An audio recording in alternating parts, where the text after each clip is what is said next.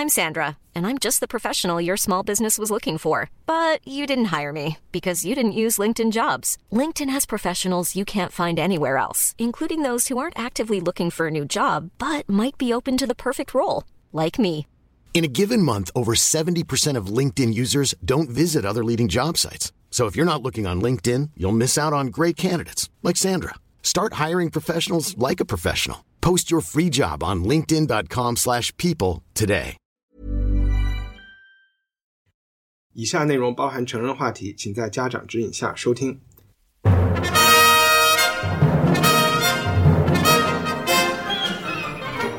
欢迎收听文化土豆，我是伊康糯米。我想先感谢所有在 iTunes 商店和 iPhone 播客应用里给我们打分和评论的听众。苹果的编辑终于感受到了你们的热情。这周 iTunes 商店首页焦点图推荐了文化土豆的节目。用上周一位叫 f f f f l l l l 的听众在 iTunes 里的评论说，文化土豆内容总结一句话就是一桌人说着很刻薄有趣的话，偶尔话题很敏感。希望培养自己思辨能力的人可以订阅了，非常感谢。不知道我们能不能达到这么高的标准？不过我们的官网是 culturepotato 点 com，希望你喜欢今天的节目。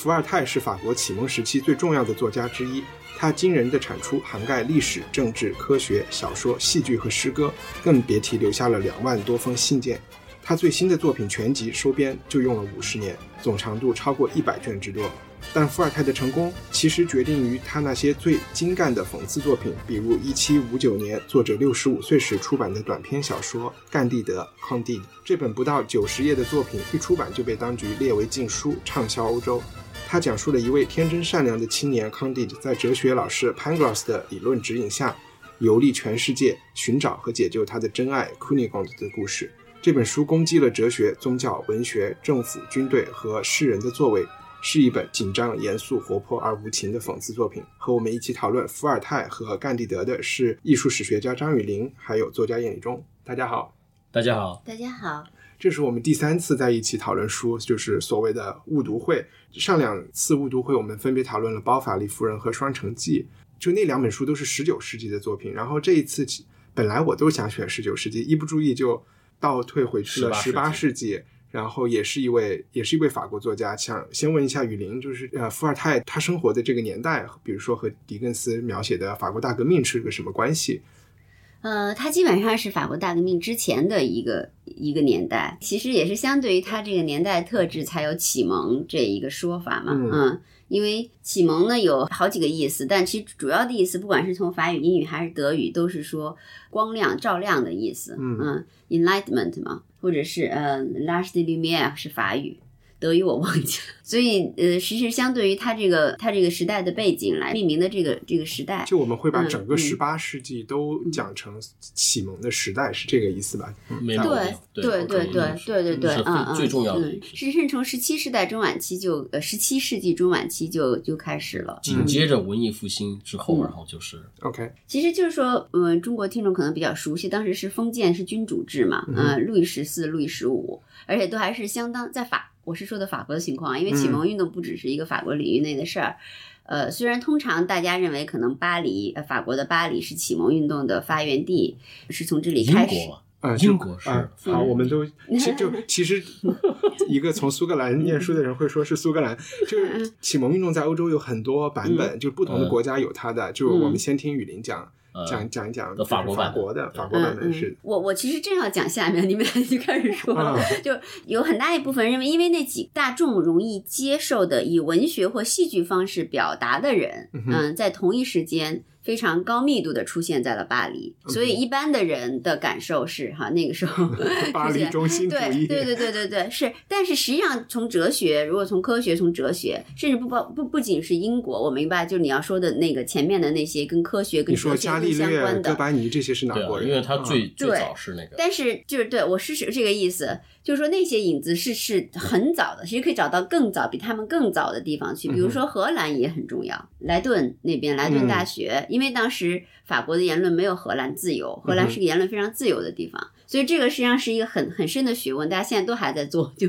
就是启关于启蒙运动这一套学问。呃，我就说这样大众吧，社会大众，呃，最引他们注目的这一群人，呃，出现在巴黎，他们主要是以写作。为表达方式来号召这件事儿，或者来表达他们的想法，然后有有不同的几个人，那么伏尔泰是其中的一个非常重要的棋手了，嗯，像那个。呃，燕老师刚刚说有孟德斯鸠，然后还有卢梭，其实有好长的名字，百科全书派的，嗯，他们他们出版了亚亚狄德罗，他们出版了这个百科全书，然后那他们所有搞的这个目的最后是为什么呢？这个是一个历史的必然，嗯哼，就是说它的资本主义它已经发展到已经非常的成熟了，嗯，然后这是一方面，另一方面呢，就是说这个君主的一个专制，然后君主和这个宗教。他们互相结合起来，然后对人的这种统治啊，用宗教来解决一切，然后和这个冉冉升起的这种科学的发展到一定程度的时候，它必然产生一个矛盾。嗯，对，所以这个是一个历史的必然。对，我觉得你说那也挺有道理的，就是一方面是经济到一层面，但我自己可能更觉得从逻辑上来说，就是就当一一旦发现地球是中心的时候，发现圣经是鬼扯以后就。很多就是更早年代那些权力的基础，就其实最终都站不住脚了。对，但是比如说伏尔泰也好，还是启蒙运动也好，他没有说这个圣经是鬼扯，他是说教会是鬼扯。嗯，他没有反对宗教，他反对的是教会，因为教会和皇上他们勾结起来镇压人民、愚昧人民，所以为什么叫启蒙？就是启蒙是针对那个愚昧的人，所以才叫启蒙。这些愚昧的人怎么来的？就是这个教会和这个皇权他们。勾搭起来，然后去愚民政策。明白。当然，就这个一下是为什么要做启蒙运动，肯定又能写好几本书的一个话题。但是我觉得有一个角度，还是就是说理性能力的增长，嗯啊，包括科学的发展。像你刚刚说的，发现就是说，无论最早是哪怕到通过哥伦布，通过哥白尼，一步一步牛顿，哈，就是说整个世界的样貌是变了，嗯。然后呢，嗯，又通过之前的马丁路德，然后 九十五条论纲，又发现，呃，信仰的面貌也变了。嗯，所以其实社会大众是还是挺恐慌的，对这些巨巨大的改变。嗯，但是有一部分人他可能觉得。反而受到一种刺激，觉得就是说人的理性可能能发挥的作用更大了，就人可以解释解释自己以及自自己周边的一切的可能，就是是是更大了。所以这批人虽然有各种各样特色，但是他们都至少就是大多数都是理性的一个信徒，对吧？就相信理性的力量啊，相信知识的力量。就是启蒙运动，它是没有一个组织的，它也没有一个领导者的。只不过说伏尔泰影响力比较大，很多人社会的方方面面的人，他们都在不自觉的按照自身的那种方式参加到这个启蒙运动里面来。然后他们，但是他们有唯一的一个目标，就是反对君主的这种专制，嗯，反对这种教会的愚民。嗯，换一种方向，就是我我来想这个问题，就是说，刚才我们提到牛顿，其实伏尔泰和牛顿，我们待会儿可能会讲有有一些生活中的交集。就是他见过牛顿，对，跑到英国去。就是科学家那个时候开始发现，可以用牛顿的方式或者科学的方式来整个解释这个这个世界理性的思考，来解释世界，不需要通过福音书来解释世界的时候，那他们就来想，我们可不可以再来解释社会是怎么回事，人和人和人政人和政府的关系是什么？让我想到最终的目标，可能法国大革命，有的人会觉得是一个成功的标志，只不过后来又。像我们看的《双城记》一样，也不太好。但是最成功的标志就是今天的美利坚合众国。呃，是富兰克林，当时在当时是启蒙运动的一个，他在巴黎还待了很久。对，然后他也是还在英国当过大使。最后，这些哲学家的直接的理论就进入了美国的独立宣言，进入了他们的宪法。然后，起码在现在的看的两三百年来，还是相当相当成功的一个 一个一个方式吧。所以这个东西还是挺微妙的。你看，美国它又是这种诺贝尔这种各种奖获得最多的一个国家，他那么崇尚科学，但是他的总统他要去宣誓的时候，他也是首要按在圣经上面说以神的名义怎么怎么样。我在想，是不是因为现在就是所有的总统现在被选出来的都号称是基督教徒？但是如果选出来一个非基督教徒，他可能就不会按在圣经上，他可能就要按在宪法上之类的。你是说美国的？美国的啊。说起伏尔泰，我就想说，呃，我是没有看过伏尔泰的书啊。就是二位是，也不是说听到伏尔泰吧，就是怎么和这个这这位作家最初接触的，或者是通过什么渠道？呃，我最早其实还不是书，从小的时候，然后我们家里面就有有什么呢？有一石膏像，嗯，因为我姐姐是学画画的，他们要画素描，那时候画素描最多的两个石膏像，一个就是伏尔泰，一个就是什么戴维，大卫，大卫，大卫，然后就搁家里边画。然后那时候我觉得那个那个伏尔泰不好看，像一老太太似的，呃，有些时候还分不清是男的是女的。就是那是一个最初的印象，到后面的话，那就是在中学的时候学历史，然后讲到启蒙运动，讲到哎，这是一个欧洲的良心，对吧？没有比他对于欧洲来说更重要的人物了。那个学完那历史之后，然后慢慢的、慢慢的，我们就把它忘了。你现在你就很少能够听到他，或者是看到他什么作品啊，或者什么的。直到这次我们去重新去读这个徐志摩翻译的这个甘地德的时候，哎，才会重新又回去。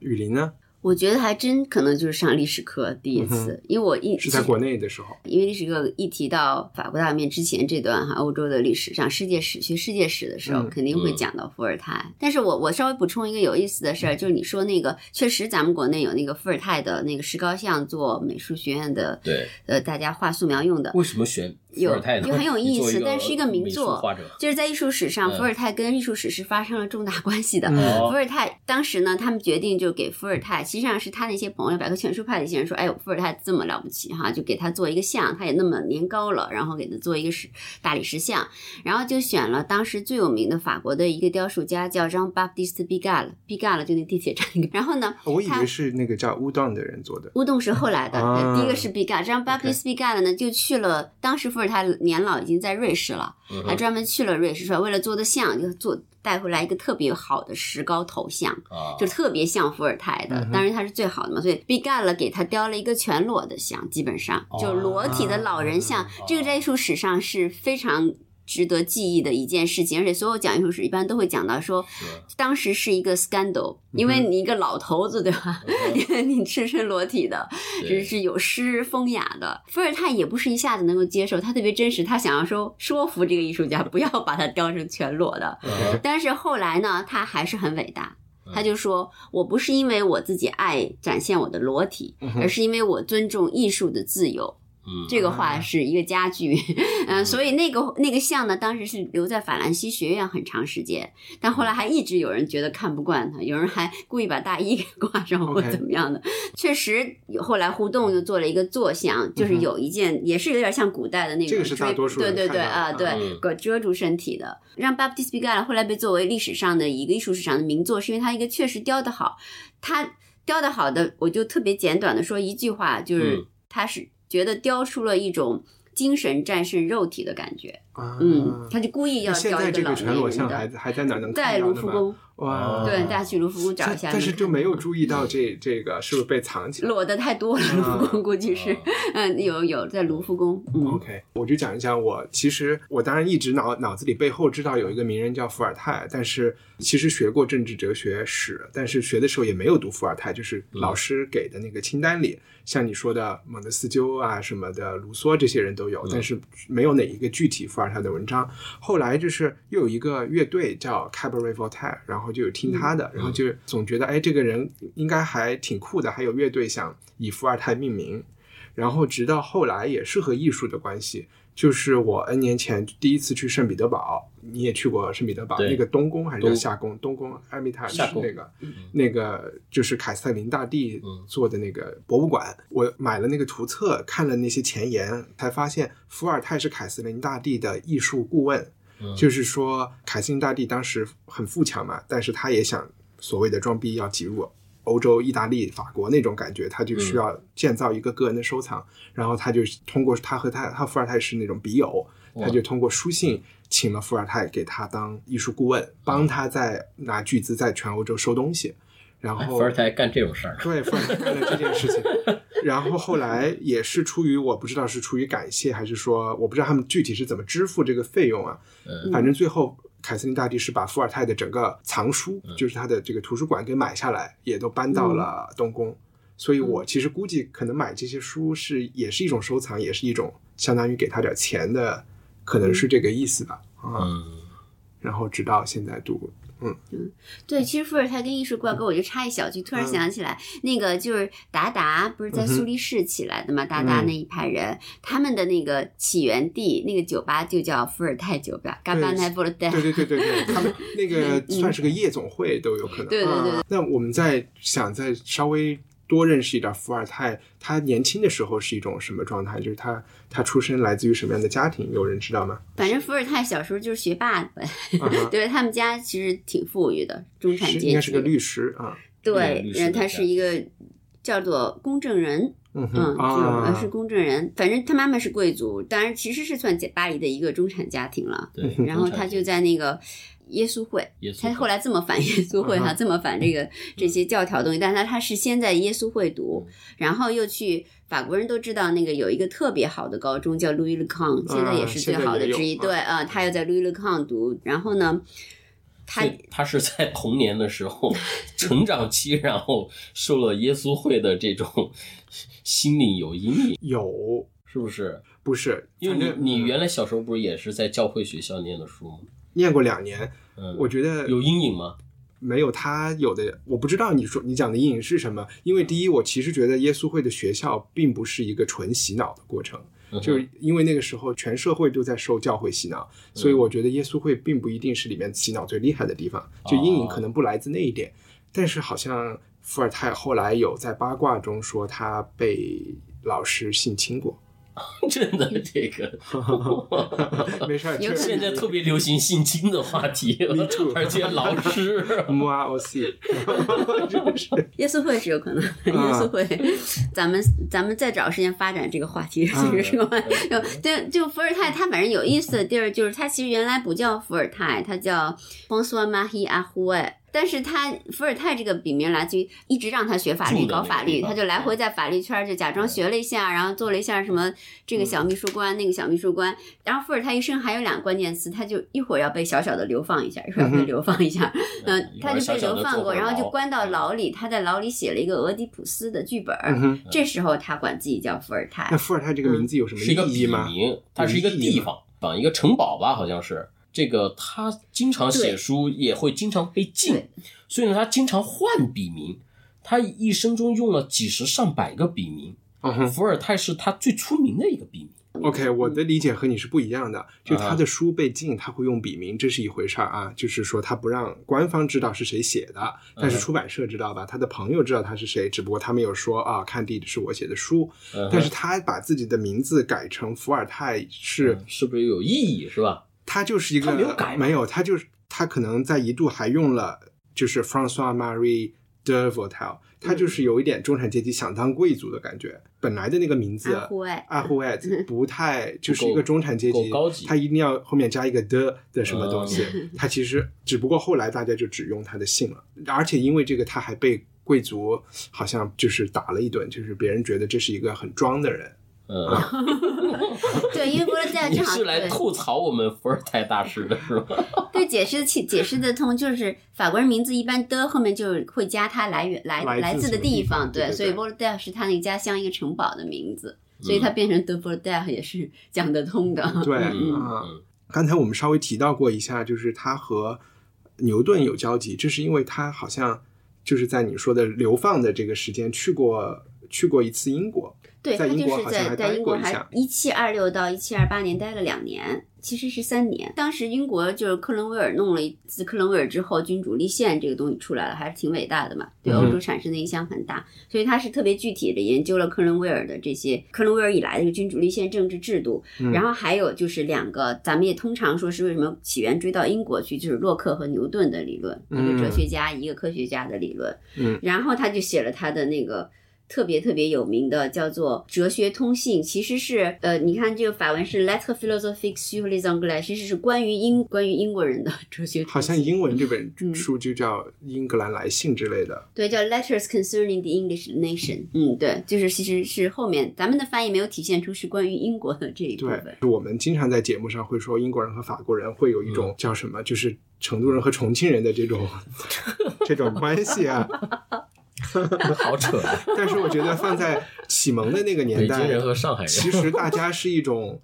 我觉得是一种友谊。按我的理解，伏尔泰在巴黎或者在法国就属于很哈音的一类。当然了，因为法国是有哈音的人对，因为我刚才我最早我最早打断那个雨林说的那个，就是说最早这个启蒙运动是在英国出现的，因为英国的资本主义可能洛克出现的早一点，对对对对还有对对对对还有对 Hobbes，对，没错没错没错，就是最早英国是太厉害了，是吧？他的资本主义要比呃法国的法国要厉害啊，而且呢，他的资本主义和他的君主立宪嗯哼，很好的结合了，所以当时伏尔泰特别羡慕英国有君主立宪，他特别希望法国也能走君主立宪的道路。对，当时法国它不是君主立宪，那肯定不是啊。。对，刚才你讲的，他特别的哈音，嗯，然后他在伦敦有一个梗，就是也是他这个书里写到，就是他去参加了牛顿的葬礼，是在西敏寺嘛。对，西敏寺，然后他当时有一个很强的感觉，就是这一个科学家嗯，能够埋在一个先贤祠，埋贵族的地方，因为西敏寺里埋的都是先王，先王然后还有他们的皇后这些，嗯然后他就觉得特别受震惊。一个他觉得一个科学家在在法国，说不定教会连教会后面的那个墓地都不会让他，因为嗯。可能觉得他不太信上帝啊什么什么的。在英国，在这方面，他一下觉得科学家的地位很高，嗯。也就是说和他三观相近的人嘛，地位肯定在英国要高很多啊。那个伏尔泰是典型的，因为他是一个双皇家会员，他是英国皇家协会的会员，是吗他也兰西皇，是啊对对对，所以而且是就前后脚被选成，嗯，OK，说明他们当时就是并不并不互相排斥。然后伏尔泰也是第一个把牛顿介绍给法国人的，我们现在知道的这个苹果掉下来，刚才雨林讲就是说嗯。对大众所知，我就觉得有一类哲学家，可能他，比如说我觉得像康德呀、什么休谟这样的人，嗯他们的东西就没有那么容易被大众所接受、嗯接触嗯哲他们的哲学作品。但是伏尔泰这类人，就是他能写戏剧，他能把很多东西，他起这个传播的工作，他又是诗人，他又能写讽刺的好玩的小说，就是牛顿的理论是怎么让法国人和现在全世界介绍的？就是他从牛顿的侄女那儿听说这个苹果掉下来，嗯然后他就把这个段子写进了他的书里，啊然后很形象的，所有人一下就明白了啊，这么简单的一个道理，我们为什么都不知道？其实这道理可能也不简单。对对你本来去给人看一公式，大家也不知道你要说什么，就算了。回到这个作品本身，我不知道二位分别看的，因为有不同的版本吧。嗯，雨林看的是傅雷译的，是傅雷翻译的版本，嗯然后我我看的是这个徐志摩译的，还蛮有意思的。我可以给大家读一下这个徐志摩他作为译者，他写的一个序，这个序长吗？你觉得？呃不太长。OK 啊我 我先说一下，就是这个，就有些时候这个译者嗯他会受作品的影响，比如说这个作品它比较风趣幽默，他这个序写的也会有点风趣幽默那种感觉，嗯所以我觉得他这序还挺逗的。快速给大家念一下啊，甘地德是伏尔泰在三天之内写完的一本奇书。伏尔泰是法国人，他是18世纪最聪明的、最博学的、最放荡的、最古怪的、最臃肿的、最善讽刺的，最会写文章的、最有势力的一个怪物。他的精神的元祖是苏格拉底，他是苗裔啊，还有苗裔，好逗的。在法国有法士郎，在英国有罗素，在中国有署名吸引者的，有上承法统的一线希望。不知道伏尔泰就好比读二十四史不看史记，不知道甘地德就好比读史记忘了看项羽本纪。我今晚这时候动手译甘地德，夜半三更，却并不为别的理由，为的是星期六不能不出副刊，结果我就不能不抱佛脚。做编辑的苦恼，除了自己，有谁知道？有谁体谅？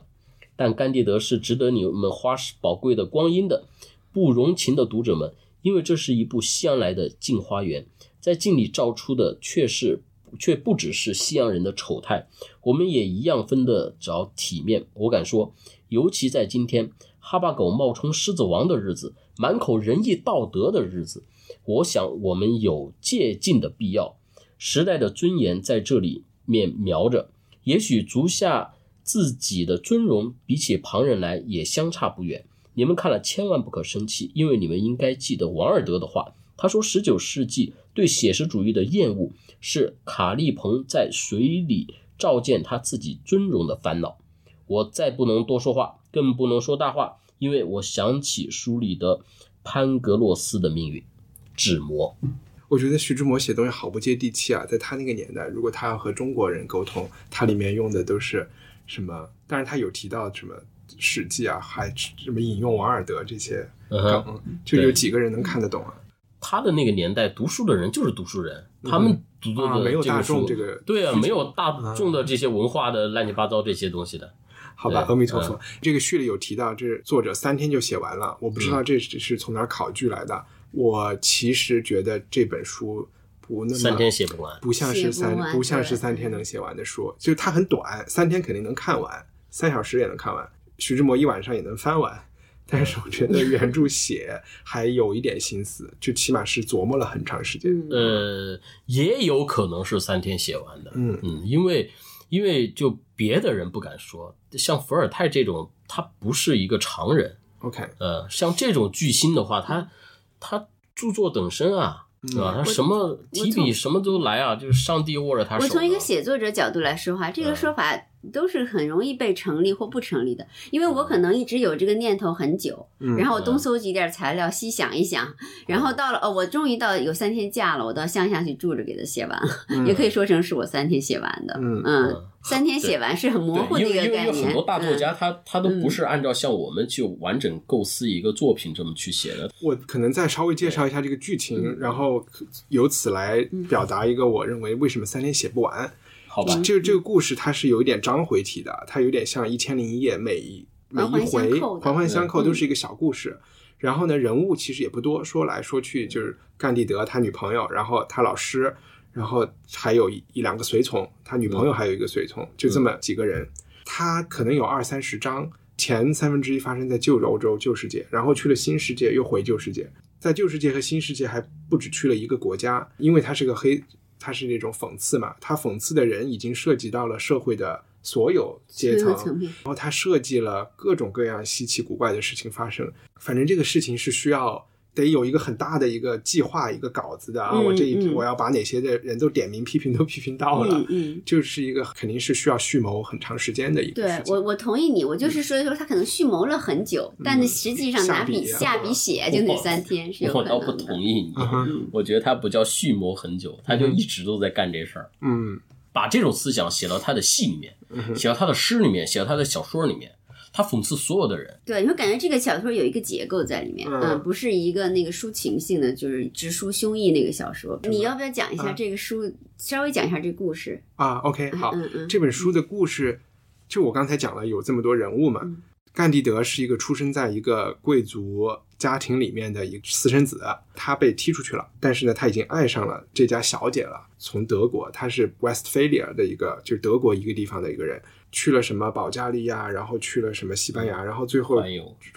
他都不是环游，然后他又在里斯本碰到了大地震，在逃难啊，或者是在找他女朋友啊，就其实是挺紧张的环游世界，都是被不同的事件所逼迫。嗯。然后去了新世界，就是我们说的南美洲，他也杀了人，也被追杀，就是很紧凑的，有三二三十个小故事扣在一起，然后最后他嗯回到了土耳其，最后很莫名其妙的一家人在土耳其幸福的生活了下去。这介绍完了嘛？再就就是具体的小故事也就都很不一样了。嗯总的来说，一个大的特点就是非常非常重口味，然后非常的腹黑。重口味，我举个例子，就是我刚才说他女朋友有一个女随从，这个女随从在介绍她自己的经历的时候，这个女随从只有一一边屁股，另外一边屁股在一个军队被围剿的时候，他们被困在城堡里面，大家要被饿死了。军队首先吃了几个黑人宦官的皮，把他们吃了，整个人都吃了，吃了。整个吃了。对嗯，然后呢，又出于考虑，接着就要吃妇女了。这你也就能看到他嗯腹黑的地方。我们他们首先欧洲人是第一是种族歧视，嗯先吃黑人 啊，然后性别歧视，然后在第二步，我们再来搞性别歧视。然后搞性别歧视的时候，这个时候就出来了一一个牧师，在他的那个想法里假仁假义的就说：“你们不要一下把这个女人杀死吃，我们先一点一点吃。所以就先削她的屁股，吃了屁股也不错。如果明天还是没有饭吃，我们再来把它吃了也不迟。我觉得挺重口味的吧，里边嗯，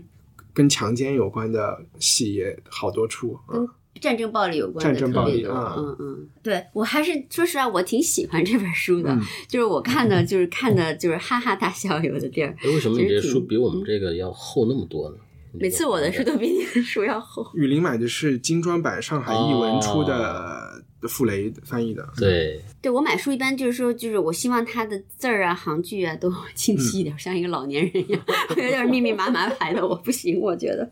但是反正我是挺喜欢这本小书的，虽然是本小书，但是看得我哈哈大笑。我觉得就像那个一凡刚才说呀，这个故事其实是气势很大的，虽然它篇幅短，那么其实就是哲学家写书的一个特点了，他写基本是个寓言式的。它跟我们以前读的《包法利》呀、读的那个《双城记》啊是截然相反的风格，完全没有自然主义或写实主义的细节描写。他不会写说哦，你今天来了，穿着红色 T 恤衫或者蓝色裤子，你那个 多了几道什么皱纹或什么的之类的。他意不在写实，对他意在讽刺。对对对，他没有想让你觉得栩栩如生或者具有一个具体的特色。他其实这就是一种。启蒙的思想，因为启蒙人是相信理性、相信普世价值的。他觉得我写这个事儿，就是黑人、白人、中国人、西方人看了都觉得是是这样的。嗯，然后这是一点，还有一点就是，然后我就想补充，因为你其实它是个哲学书，它里面其实对话很多，它有一点像柏拉图用苏格拉底口 吻写的那些书，它只纯对话。那那个那种对话题，它就会假设一件事情发生，你会怎么办？然后他们就讨论。只不过这本书里，他就用虚构的方式说这些事儿真的发生了，你会怎么办？是这样的，呃，比如说他有有几个方式给我留下挺深的，一就一个像你对你说那个对话特别好，是这样，他毫不犹豫。虽然我们是觉得小说里不应该这样，但是他们就毫不犹豫的提那些答案，比如说啊，你到底觉得世界应该是，呃，就是说是完美的，还是说不行的，或者说那就人活着有什么意义，或就这样的直接的就这样这样提问很多。然后还有一个也是很有启蒙特色，就是说。他就是列单子、列数据。我这儿给大家稍微念一点点，比如他就说，他这个整个书中描写了无数的战争。那么，比如说他基本上都是这种方式描写的。嗯，两支军队雄壮、敏捷、辉煌、整齐，无与伦比。喇叭、横笛、长箫、军鼓、大炮合奏齐鸣。地狱里也从来没有过如此和谐的音乐。先是大炮把每一边的军队轰到六千左右，排枪又替最美好的世界扫出了九千到一万名玷污地面的坏蛋，刺刀又充明充分说明了几千人的死因，总数大概有三万上下。嗯，所以他是这种描述特别 对，很有自信的，就是把它把它列出一个清单。列清单的后面有一个思想，就是说。列清单呢，反而体现了一种理性的乐观主义，就是我这个场面我控制住了，我充分了解了，我从一个上帝视角，就好比说一帆，你今天呃要去 shopping，我给你一张单子，给你一张单子，表明我什么想法呢？就是说，那我对这一段时间需要 shopping 的东西，我其实是完全掌控和了解了，你只要 shopping 这个就搞定了，嗯，对吧？所有列清单的企图或者列出清单的自信，都是说明。只要你能列出来，那你这事儿就搞清楚了 啊，需要什么不需要什么，对吧？大家经常说我们一二三点给它列出来，对，所以这里面有无数的列清单、列数字的这个这个场面，其实它都是潜意识里是有一种，虽然是个小细节哈，这样的写作小，但是潜意识里是有这种启蒙的自信的，或者启蒙那种相信的一个东，是一个特启蒙特色的一个角度，这么说吧。嗯，我是从这种清单和比较干净的这种语言和比较干的语言里啊。我是读出了一种干的幽默和腹黑，太幽默，是有幽默的，对，就是有幽默的。他就是把一些特别呃惨痛的遭遇，他不形容、不夸大、不渲染它，他就告诉你发生了什么样的事情。比如说战争来说，对我们来说就肯定是一种血腥的、残酷啊。他不这么描写，他把它戏剧化，把它就是像小孩做游戏一样，然后就是像那巨婴一样。啊，就两边在玩游戏，然后互相拿什么打什么圣多尔。对的，对的。你说这个战争场面列清单，它肯定有腹黑，但有的地方它是不不明确的，就是说这个事情就是这样，或者说是比如说，呃呃，我现在想不出来，一下找不到这个书里。比如说我举个他列的单子是不是有明确的，是到底是腹黑还是同情还是什么？比如说他请那个谁去酒店里，呃呃，比如说黄金国那些东西，对吧？哦，多么美妙，什么？金色的羊，什么红色的石头，嗯那个列个单子呢，你也不知道他是想赞美，还是想讽刺，还是想对那种有一种独特的魅力，其实很像童话的写法。童话经常说，哎，这个小妹妹来到森林里，发现了五块石头，对吧？一块红的，一块绿，一块蓝的。其实可能也没有什么，也没有什么具体，后面是反反讽还是有用细节来突出真实，也也许，嗯。对，反正就是有一种奇特的、奇特的魅力。我觉得这种写作反正有一种奇特的魅力，嗯对我来说。然后就是，其实你说那个，它是非常的黑和幽默的。就我就最后说一个，我在我觉得在最后这个特别有意思，所以他们就最后又怎么在土耳其了，又看到各种各样的景象之后，就开始就开始讨论，就是那个被割了一半屁股的人就说，嗯，那我们想一下，受尽我们大家所受的苦难。跟住在这儿一一无所事比起来，究竟哪一样更难受？嗯哼，然后就他们就又又开始讨论。那么这句话其实影响了很多很多人，是人生永远的 dilemma，并不是能解决的一个问题。嗯就是我就记得冯内古特在《蓝胡子》这个书里写了的，他就说一个艺术家在想说，我到底是去一个地儿，我有满腹的想法，但不准说，还是说我待在这儿一点想法也没有？嗯 这是一个，他也是有很多这样的东西，就是他态度不是很明确，但确实是人生永远的这个 dilemma，确实有普适性。嗯哎，我突然发现我在介绍剧情和背景的时候有一个巨大的就是漏洞漏洞。我们把它介绍成了一本游记和一个探险的书，但是其实这本书的标题，它的原文的标题是干地德或乐观乐观主义，应该就是稍微说说一句，乐观主义这个词和这本书的用意是很紧密的。我们现在说乐观主义的意思就是，哎呀，你不要什么，就是杯子是半半满还是半空这个意思。想开点。对，就是在伏尔泰写作的年代，乐观主义不是这个意思。乐观主义是一个学术用语，当时还没有被大家接受。当时的 optimism 这个这个词的意思是什么呢？我们刚才讲那个时候是一个被宗教控制的欧洲，嗯哼，基督教和就是这个三大宗教，嗯就是这个一元有一个上帝的这三个宗教有一个很巨大的问题，就是他们没有办法解释邪恶是怎么来的。在古希腊，或者是有很多神的事，就有好有的神是好的，有的神是坏的，所以自然这个世界上有好事也有坏事。但是在一元宗教里面，这是一个他们没法解释的问题。魔鬼啊，神是万能的呀，就是上帝是为什么不去消灭魔鬼是吧？Exactly，然后还有比如说这本书里提到，为什么让他们经历那么多艰难，而且这本书写之也发生在里斯本大地震之后嘛？里斯本大地震那个时候就有点像我们汶川一样，先地震哦，有点像日本，后来又海啸，后来又瘟疫，受害者其实是最穷的这些人。是礼拜天发生的，是在一个万圣节那天发生的。嗯，死的最惨的人是在教堂里面，教堂倒了以后把他们全部压死，反而在那种山上的别墅里的那些有钱人是没有死的，就是很多你讲不清楚的事情。嗯然后德国呢，就出来了一个文艺，那是更早一点文艺复兴人叫 Leibniz，他就是创造了一个乐观主义的说法。他的意思就是说，这个世界就是在所有的可能性里面，我们生活的世界就是最好的世界。上帝就是这样的，你不要看到一个小的事情不好，就比如说你狗把你小孩吃了，你觉得不好吧？你是你遭了大灾难，但是狗把你小孩吃了，现在我们就把这狗抓了，把它打死了呀。如果狗不把你的小孩吃了，这就不会被抓，就说不定去吃了二十个小孩。对他就是说局部的不好是为了整体的更好，嗯，总对是嗯，然后其实你我们都听到这个，觉得是诡辩，对吧？但是他其实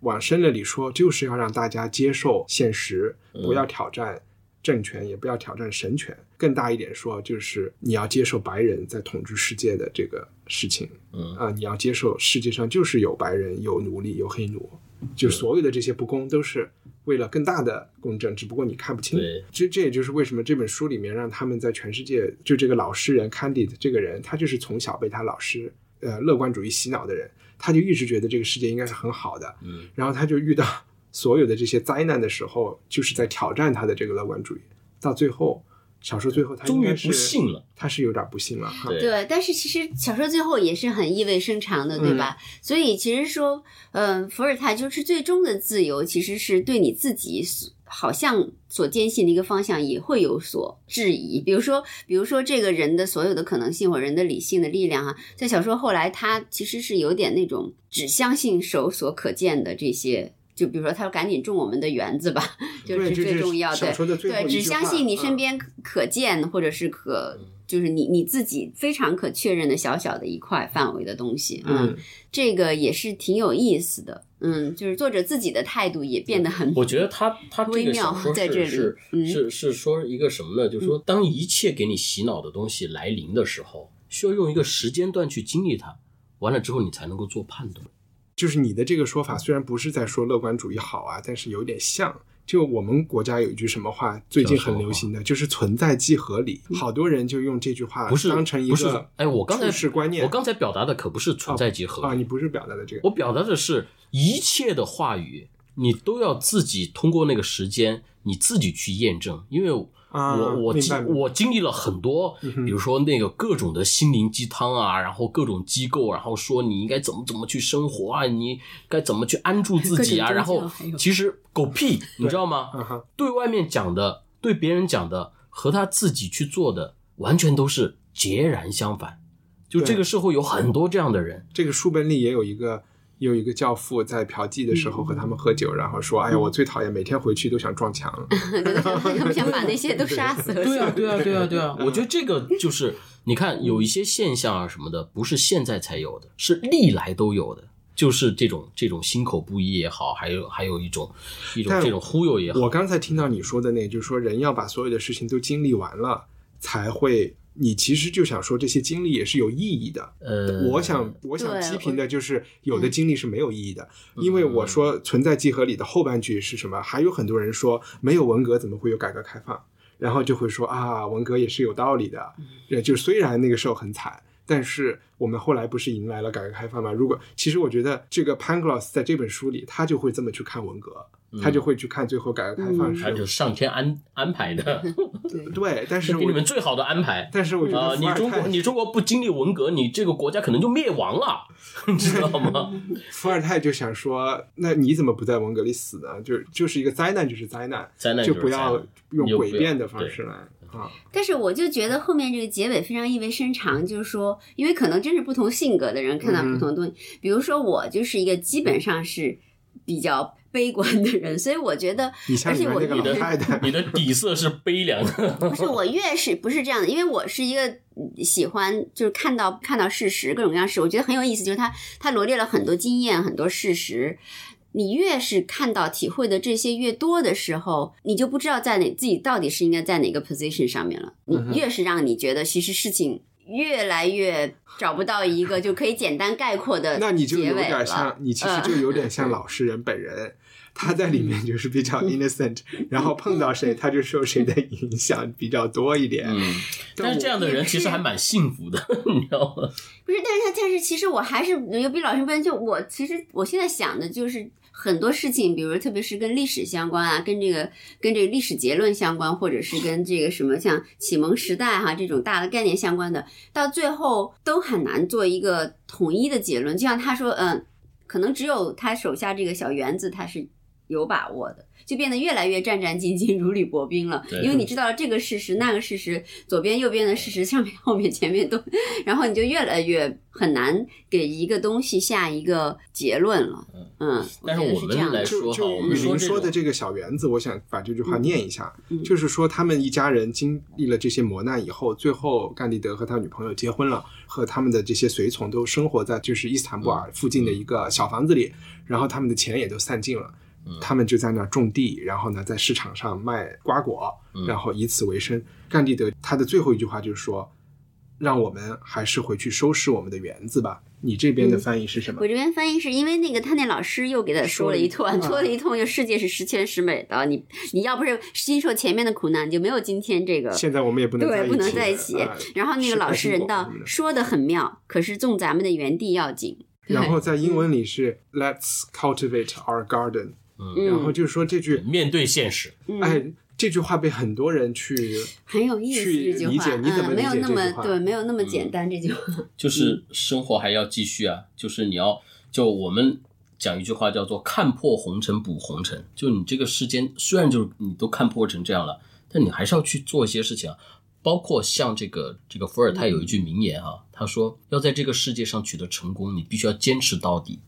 你的剑始终要在手里，至死你的剑你都要拿在手里，你不要放弃。OK，然后雨林你是怎么理解这句话的？就是你刚才说的是因为有点像种子是手能碰到的，对，有点像我就就我觉得是还是表明了对这个长时间的这些所有的经验、所有的事实很难下一个结论，或者很难采取一个特别明显的立场。其实他前面表达这些清单，夸夸夸全都列出来，那种自信和那种掌控的那种、嗯那种力量，在这边在这边反而改变了。嗯，就变成说我可能只有我手下看见这块土地和我的这些我能够种植和培育的东西是可以下手的地方，嗯是可以相信的东西。因为我看到有很多人去理解这句话，也有好多人去批评这句话。嗯，就批评的人会说，因为他本来是一个传播普世价值、传播这种自由民主的人，嗯嗯但是最后回到了一个相对自私的层面。他说有点不可知论。啊、而且就说我们要去呃种我们的花园，那邻居的花园呢，你要不要帮着种一下呢？如果你不，这我觉得扯远了。就你如果不帮邻居，这个不试着你是作为一个它有点这个，就是说，如果这些这些哲学家他想重新建构社会，建构社会是不是一个自扫门前雪就可以、啊，就 可以很安然的嗯最后一句话应该自会？给他改成我走，我们去种公共的花园。所以，但他又没有这么写，对吧？所以这句话就会让人就是想很多。然后我反而觉得，因为我们家就是也有一个小的那个阳台，我觉得种花是一个真的很有乐趣的事情，所以我倾向于在从字面上解释，就是他可能回到内心的一些东西和回到自然啊，给人一些安逸。然后另外就是。他们也必须靠这个生存，他可能就说少说废话，我们需要工作，因为我们现在的工作就是种东西。嗯，是我觉得，所以这个所以这个结尾对，所以我觉得这个小说没有那么简单，它并不是说啊，就像是一个嗯。道理在先哈，反正我要启蒙，现在我决定写一本小说，以小说的形式来宣扬我的启蒙哲学，没有这么简单。伏尔泰也不是那么简单。因为我觉得你看哈，嗯他写这种东西啊嗯，他是把这种启蒙的东西放在骨子里的。他不是说，哎，我要做启蒙这事儿啊，我要成为一个启蒙主义的一个旗手，他不是这样的。我觉得其实启蒙你换一种方式，其实就是反抗，怎么说？就是他他觉得这个东西不公啊。嗯哼就还有一个就是我们讲的，就是是天赋天赋人权呢，还是民赋人权呢？比如过去，哎，这个皇帝他觉得这就是上帝安排我的，嗯哼我要世世代代我就要做贵族。然后伏尔泰是说，奴隶的脚镣和这个贵族的扎马刺是生来就要有的吗？不是的，人人都是平等的。他强调一个平等的概念。我好像是看那个 Peter Gay 写的那个启蒙运动里面，其实启蒙厚的一本书它这个对他这个其实那个我还看的比较早，因为没来得及嗯重新翻译一些根据，就有一些引言可能不那么精确，但就是说启蒙运动的很大一个特点，其实什么是理性的力量？你想想，嗯理性的力量，其中一个最大特点就是可以怀疑。所以说，怀疑带来了什么？怀疑不一定带来一个答案，嗯嗯怀疑会带来问题。所以我觉得可以把这本小说，其实如果从另外一个角度来看，就是它不一定说最后给了你哇，人生到底世界到底是莱布林兹那样完美的，还是说实际上是完全要推翻的，完全像另外那个他后来遇到那个哲学家，另外一个人就一直说啊，这个不可对对嗯，Martin 一直跟他说是都是糟糕的，对对，完全 不行这个东西，嗯，所以他可能。就是说，他其实最后体现了一个我我可以怀疑这一切，并且没有答案，可能那也是一种从一个另外一个，角度来说，怀疑是一个很大的启蒙的力量。就包括我们对于伏尔泰有一个误解，但是也不算一个误解，就是我们最熟悉的一个话，就是说这个我不同意你说的每一个字，但是我誓死捍卫你说话的权利。啊，好多人说，哎，这是伏尔泰的名言，嗯但实际上这个不是伏尔泰说的，嗯是一个像他说的对嗯，这是一个作家在写一本书，叫做《伏尔泰和他的朋友们的书里面说的。但是从这个话里面，他其实表达了他的这个思想，就是说我怀疑你，然后我不认可你，但是我觉得你生下来你有这个权利，嗯。你可以说话，这就是一个宪法给你的一个权利，对吧？比如说在美国烧国旗，你是合法的，最开始是不合法，嗯，但是人家就投诉啊什么什么，然后什么议会啊什么的，然后就表决，然后就觉得说，哎，烧国旗也是合法的，它代表的是我对于县政府执政的不满，嗯哼对吧？当你烧国旗都合法了以后，老百姓他就不会去烧这个东西了。嗯，还是会吧，还是会吧。我觉得 这样的。那你岂不是说，如果是如果杀人合法，那就不用杀人不犯不是，但是你呃，可能可能我表述的不太不太准确哈，但是他的那种，你的国旗你可以弄成呃内裤，你可以弄成袜子，你可以弄成什么都可以的，嗯，对吧？我是我就觉得我你说的这个有一点还是比较羞答答的，在外围就是乱打。呃，其实你来直接的 直接的就是启蒙运动，就是说人生来平等。啊，然后这个东西是不是真的不重要，是卢梭这些人他们认为这是一个能够让呃人和人之间建立社会一个比较好的一个基础，总是需要一些神话的。那人和人生来平等是一个呃大家看起来都能接受的神话，而且本来也可能和基督教有一些关系，所以一切东西都是有这个，也就是独立宣言或者是宪法第一句话引申出来的。你只要有了这个，其他就都有了。就是能不能超国旗，这是一个很自然的事情了。大家无非就是想约定一个相对相对好一点的游戏规则。比如说刚才我们说过，就是伏尔泰认为，嗯，他说一个国家只有一个宗教，嗯哼，叫什么？政教合一呗。对，政教合一。政教合一是一个很可怕的事情，它不光在身体里面控制你，它在思想上面也控制你，嗯对吧？但是如果说是一个国家有两个宗教，就会互相掐，嗯哼，你打我，我打你。嗯这个最典型的例子是哪儿？中东嘛，巴勒斯坦。嗯哼，其实伏尔泰说，最好的一种形式就是这个国家里面有很多很多的宗教。嗯，他说的是哪儿？知道吗？啊，我知道他说的是英国。嗯 他说的是中国。嗯，OK，他说的是中国，因为在中国基本上大家什么都信。然后，他说是那个是他认为的中国是吧？对对，因为理解的因为他不是嗯这个耶稣会的嘛，然后在明末的时候，从利玛窦也是耶稣会的嘛，然后他到了北京，然后那个路易十四，然后又又派了五个这个耶稣会士，然后来北京，然后呢，他们就学习了一堆这个中国的一些东西，然后呢，就是有一个叫做 那个时候中国的外宣很成功。对，有一个中国科学什么什么一个书，这个书就是《论语》和和和大学和大学合集翻译的。这个伏尔泰他他是很崇拜中国的，他觉得中国哇，这什么都信，然后这个呃还有他的制度啊，我不光我是哈阴的，我也哈中，对吧？因为中国的这些哎，通过科举啊，通过这些普通的人，我也可以去做官，我也可以可以这样，不像法国世袭的贵族，普通人没有机会我我觉得那个伏尔泰，反正他对中国就不能算有发言权吧，因为他离中国实在太远了，中国也没有不是他想象的那么好嘛。对因为中国已经有一个高度集权的皇帝在那儿了，他是把它作为其他的论据，他对对对对，对啊嗯，对，嗯。所以呢，我为什么说他说的英国呢？就是因为他在就是刚才雨林说的英英国来信那个书里面，他有描写英国的一个证交所，嗯，他就说在这个证交所里有穆斯林，有有犹太人，有有天主教，有各种基督教的人，他们都在一起买卖。接着他就说，如果只有一个宗教会怎么样？两个。正因为英国有这么多宗教，而且他们基本都不 care，他们不相信宗教，相信钱嘛。就像你说的那个，就是商业社会发达到了一定程度以后，他就觉得那个是一个特别好的一个情况。他就觉得啊，英国人真幸福，因为新教必定还是弱化了宗教的地位很多很多。其实从这本书里你也能看出来，伏尔泰是有一点自由贸易者，我觉得他是一个相信自由贸易的人，嗯，然后他是一个相信全球化的人，全球化的人。这本书相当全球化，全球化这本书太全球化啊、了，就是除了除了这个，就是他没太想清楚的，他不希望有奴隶，但是呢，他确实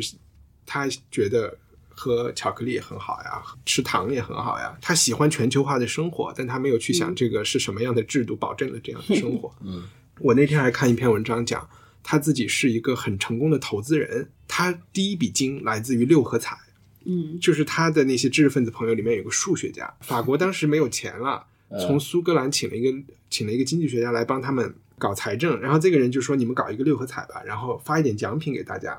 然后其政府就把其他的钱给收了呗。嗯但他当时制造了一个很复杂的，因为有算法，一个一个算法，就里面有漏洞可以钻。伏尔泰和他的这个数学家朋友，他们就把这个漏洞发现了。他们最后要做的事情就是，他们要把所有的彩票给买完，很就是很有。其实我觉得他在做这些事情呢是很，而且很霸气的。嗯啊，嗯，他敢、他敢拿钱来去做这个事情，我觉得很牛的。他们列了个清单儿了，对他们就 成立了一个这个小的这个集团，里边有十二个人，就让这十对这十二个人就出名去买这些，一出来一发彩票，他们就把它买光。嗯然后后来大家就发现，怎么中奖中来中去都是这十二个人啊？后来他们就把这漏洞关了。嗯这漏洞关了以后，也有起诉他们，但是确实他们没有违法，他们就是买在这个彩票而已他是在这个嗯制度里面玩的。然后接着发生一个什么事情？他马上跑到日内瓦去了，他又去跟日内瓦的政府，他好像说你们应该搞彩票。巴黎搞这个彩票很成功，还是说日内瓦已经在搞了，他想去参与这个事情。嗯但日内瓦那儿的人就，反正里面还有一些段子，就是说必须是公民才能买，然后他不是法国人嘛，他自己又去，这个就是他有点不道德了。他以前不是叫什么阿乌埃特嘛，然后嗯日本旁边有个小镇也叫什么阿乌埃特，嗯谐音的，他就说嗯他们祖先是从那儿来的，然后他又把他这个东西去那儿搞，哇，这个人经济头脑嗯很发达的一个人。你说这是伏尔泰是吧？伏尔泰本人，他在这个就是操纵六合彩赚了第一桶金以后，他以后就去全球化的投资了。他投了很多在殖民世界的嗯各种产业，对，所以我觉得他伟大就伟大在这儿，就他是一个有良心的商人，他没有赚好多钱之后自己去享受，是吧？啊、嗯，对，这是能这能？这么说吗？不能，他啊？为什么不能这么说？他还是享受。他为什么他在他为什么老年搬到瑞士去了？嗯他在瑞士和法国边境但你看他买房子，就是他的那个房子就跟皇宫一样很大的嗯庄园，嗯这是他的享受所在。他的为什么在那儿买呢？就是因为每个国家都要抓他，在三国的边界上，意大利、法国和瑞士边界上随时可以嗯跑。但是他并没有说要为什？么每个国家都要抓他？因为他不知道他写的东西会得罪哪边呢？所以啊，他如果说是就是一个商人的话，他可以就是靠这种投资啊，玩这些资本的运作，他可以过得很好啊。他就是过得很好。对啊，在过得很好的同时，他又寻求寻求刺激，他是想怎么去理解？他是觉得他一定要经济独立才能做他的才能做，啊。你才能就意见独立立嘛。啊对，你要是你要是，但其实他也才能在那个士大夫阶级。才能想讽刺谁讽刺对谁，。但是我跟你讲哈，嗯。其实内中也没有那么简单，啊。不是说你只要挣到足够钱你就独立了，言论独立了。嗯，言论独立远比经济独立要复杂，在当时至少是嗯。伏尔泰一直后面就是我跟跟你说的那个话题，就是启蒙时代也是洛可可时代，这个我们后面再发展。洛可可时代最重要的角色是女性，嗯哼，伏尔泰，你看他介绍牛顿，从来就没离开在英国那段经历，到发表牛顿说，就那个呃那个夏特莱侯爵夫人，说是女友或什么，嗯但是是没有一种实质性的关系。那个侯爵已经侯爵夫人了嘛，就是非常近的这个夏特莱夫人和他一起，那个夫人很朋友嘛，他们是恋人。那是侯爵夫人，对，但是对，但是也是恋人，对对反正就是这样，对对就说没有嗯实质，就是婚姻嗯啊或者没有就没有没有那种没有那种嗯。单线关系吧，这么说。嗯。然后呢，那个女的特别既富有也嗯。聪明，那个女的也翻译了很多科学著作、哲学著作，而且那个牛关于嗯。对关于牛顿的那本书，就是关于牛顿哲学的一本介绍书，是他和那个女的同一起写的。啊，其实伏尔泰背后更一个更有强大力量的女性支持者是 Madame de Pompadour，、嗯就是路易十六的最大的一个情妇。嗯就是什么设计协和广场啊，什么帮助出版百科全书啊，都是 Madame de Bombadour 做的。呃，伏尔泰如果没有 Madame de Pompadour，他就不能做法国宫廷的史官，也不能成为法兰西学院的院士。嗯那一步是非常重要的。虽然说言论。自由、经济独立，但他跟我们现在所所谈的那种完全，就是说那种那种新自由经、新新自由主义经济下的自由对你因为是一样的因。为他没有社交媒体，不能做个播客就发了，对吧？不是你这需要有人你就觉得这个这东西还挺微妙。你说他言论不自由吧？他写的东西，哎，两次被关到巴士底狱去，对吧？啊，那你要说他们现在生活的地方底线太低了。哇，我们这儿对你要写这个东西，你就人间蒸发了不。对，还是其实我就想说，复杂性就在于他还是有宫内的强力支持。虽然他写了嗯批判这个制度的一个东西，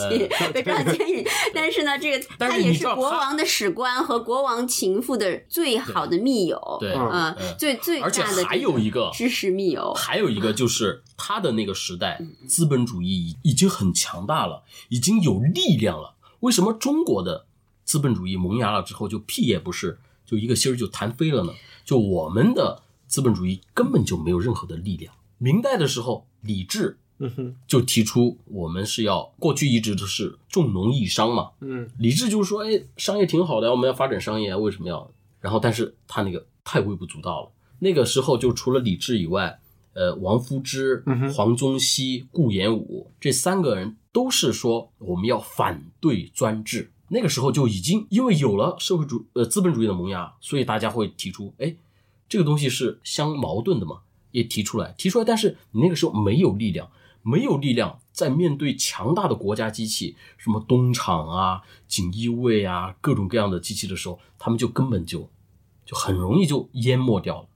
对吧？但是伏尔泰的那个年那个时代，资本主义我想厉害了，我知道你想说的就是批评中国的这个点，但是你对欧洲的那个那个观点我是不太同意的。他们好，我誓死捍卫你不同意的权利。对，不是因为资本主义 somehow 支持了伏尔泰，是因为在那个期间，欧洲的权力本来就很分散，本来就有很多王公国，就是公国，一个德国就有几十个国家，意大利也是完全分散的，而且再不行了。可以像小说一样，所有人还可以跑到威尼斯去，就像香港一样，是个自由的、嗯自由的城邦。就那个时候，权力非常分散，然后大家的可以跑来跑去的。可就可以跑来跑去。啊对对，所以所以伏尔泰跑到英国，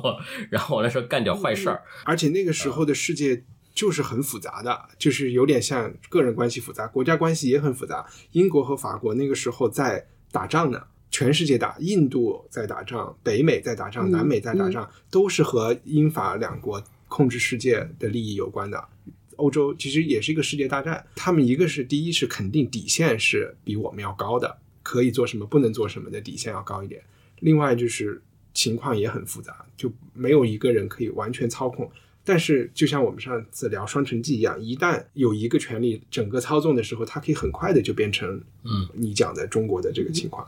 我觉得现在中国的情况也是跟这个很相似。一方面，这种科技、互联网的已经发达到这样的一种程度了；一方面，然后又说，哎，你你这个什么快手啊、抖音啊，你 CEO 把检查都给我交上来，你为什么里面你发那些视频没有社会主义核心价值观啊？写检查。是这样的吗对啊，？OK，对，反正伏尔泰当时其实就是就是他受到支持，还都是我皇宫贵族的支持，不是中产，就是对呃不是中产阶级的支持，还没有那时候中产阶级还没有强大到那样可以支持所以那个这种的，所以这个、从某种程度上嗯也反映出，就是说他之所以他通过戏剧、通过诗歌、通过小说嗯哼，来去呈现他的这个启蒙思想，嗯就是因为他的皇宫贵族也是启蒙思想的，他也会慢慢去接受这个。他们虽然是利的呃既得利者，嗯对吧？但是他们内心的那那种理性的那种观念也在慢慢在加强，对吧肯？定的。对，所以这种状态也导致了有一派史学家一直认为。启蒙运动可能是更是一个哲学或者是头脑中的一个运动，对。但有一派史学家仍然说启蒙运动最后是失败了的，因为出现了法国大革命这种情况。对对对，因为启蒙就是说启蒙他的这个阶层，还好或或他这些支持人，他的最理想状况可能是君主立宪，嗯，因为对，因为他们不会说想说大家那那样的那样那样的我们现在所想的一个这他种中产阶级为主。伏尔泰是不太相信。老百姓也能管这个事情，对，是他们也是不对，这是他们对对，接受不了。所以说，啊所以说，呃，也有这么一个，反正这么一个一一派的史学家，就说启蒙运动实际上是一个失败的，就作为一个，所以没有说他成功啊，所以到今天对啊我其实只是在提一下对对对，呃这个其实，在今天也有很多人把我们的环境灾难，特别是尤其是环境灾难，归结到其实就是以启蒙运动和后来工业革命、资本主义、自由贸易，哇，一下发展到现在，嗯。就其实因为没有没有道德约束没有那么强了以后，人的能力又扩大以后，就糟蹋了这个地球嘛。很难说都是一种造化。所以我们一开始说这个是在英国萌芽，然后在法国达到高潮，然后在美国得到很好的实现了，嗯哼，呃这都是一个很好的好的例子了，对吧？但是你说，你知道中国最早说这个这种这种这种启蒙这种蒙学是从什么时候开始的吗？肯定很早很早。周易的时候里面就讲了，嗯，周易里面说这个叫做蒙废，利用行人，用说治故，以往令，就说在新的知识和新的形式面前，人们已经形成的意识形态便处于蒙昧状态，就像带着镣铐的行人，走出蒙昧状态，就像行人解脱了桎梏，才能获得有这个新生，否则呢就会遭遇凶险。周易的时候，那个时候就就提出这个，他具体想说啥意思？什么是镣铐？他镣铐是在指什么东西？它是什么呢？旧的知识是吧？对，在新的知识嗯哼，面前，就是在周易你过去已经形成的意识形态，嗯就变成了你那个桎梏嗯啊，就变成了你的镣铐。，OK，你如果这个镣铐如果不打破，嗯，你是会有危险的，是会凶险的，明白。是吧？那个时候就有了。但是我们现在呢，一样的，还是但我一如既往的我我是觉三千年得。但我是觉得每一代人都需要启蒙。启蒙就是因为人性中有一些东西是人是有自私的一面嘛，有贪婪的一面，这些东西是你如果要在一个比较正常健康的社会里和大家嗯合作，你得知道这个制度是什么样的，那你总是得受教育才知道我们的社会制度是什么样的。对，所以爱默生说人是观念的囚徒嘛。嗯，这个是哪来的？爱默生，好吧，那今天的编辑推荐，雨林先来。我就想推荐一个呃呃艺术展览啦，就是呃一个美国的年轻女艺术家叫 Amalia Woman，她是其实跟启蒙话题也有点关系。她是进入艺术史的一个年轻艺术家，为什么呢？就是她确实是新的知识来了，她是艺术史上第一个利用社交媒体做艺术的嗯呃年轻艺术家。那这个展览在京都艺术中心一直会展到五月十九号，大家有空可以去看。对，在北京，对，北京嗯东三环，嗯，对，这个很有意思，我就不我就不剧透了，但金色的这是一个金，杜松子酒的杜。嗯对，嗯嗯，所以大家可以去看这个展览，嗯，一个有新意的展览，我推荐一部那个呃，前段时间有点儿大家经常推荐的一个电影儿，叫做《大佛普拉斯》，呃，是一个台湾的一个导演拍的，相当的不错。嗯，又有点那种黑色幽默，有点那种举重若轻。就看完之后，他的那种叙事风格让你，呃，想笑又笑不出来，想哭又哭不出来，反正还还蛮不错的，叫《大佛普拉斯》。好，嗯，我暂时没有想到什么推荐的。啊 没关系，就对我我这周就不推荐了，但是。呃，我们可能聊的有点散，但是《甘地德》确实是一本特别好笑又短的书，希望大家能去嗯，从这个书进入到伏尔泰的世界。谢谢大家，拜拜。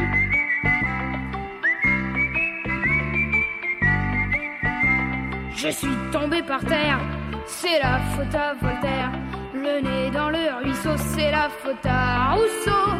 Je ne suis pas notaire, c'est la faute à Voltaire. Je suis petit oiseau, c'est la faute à Rousseau.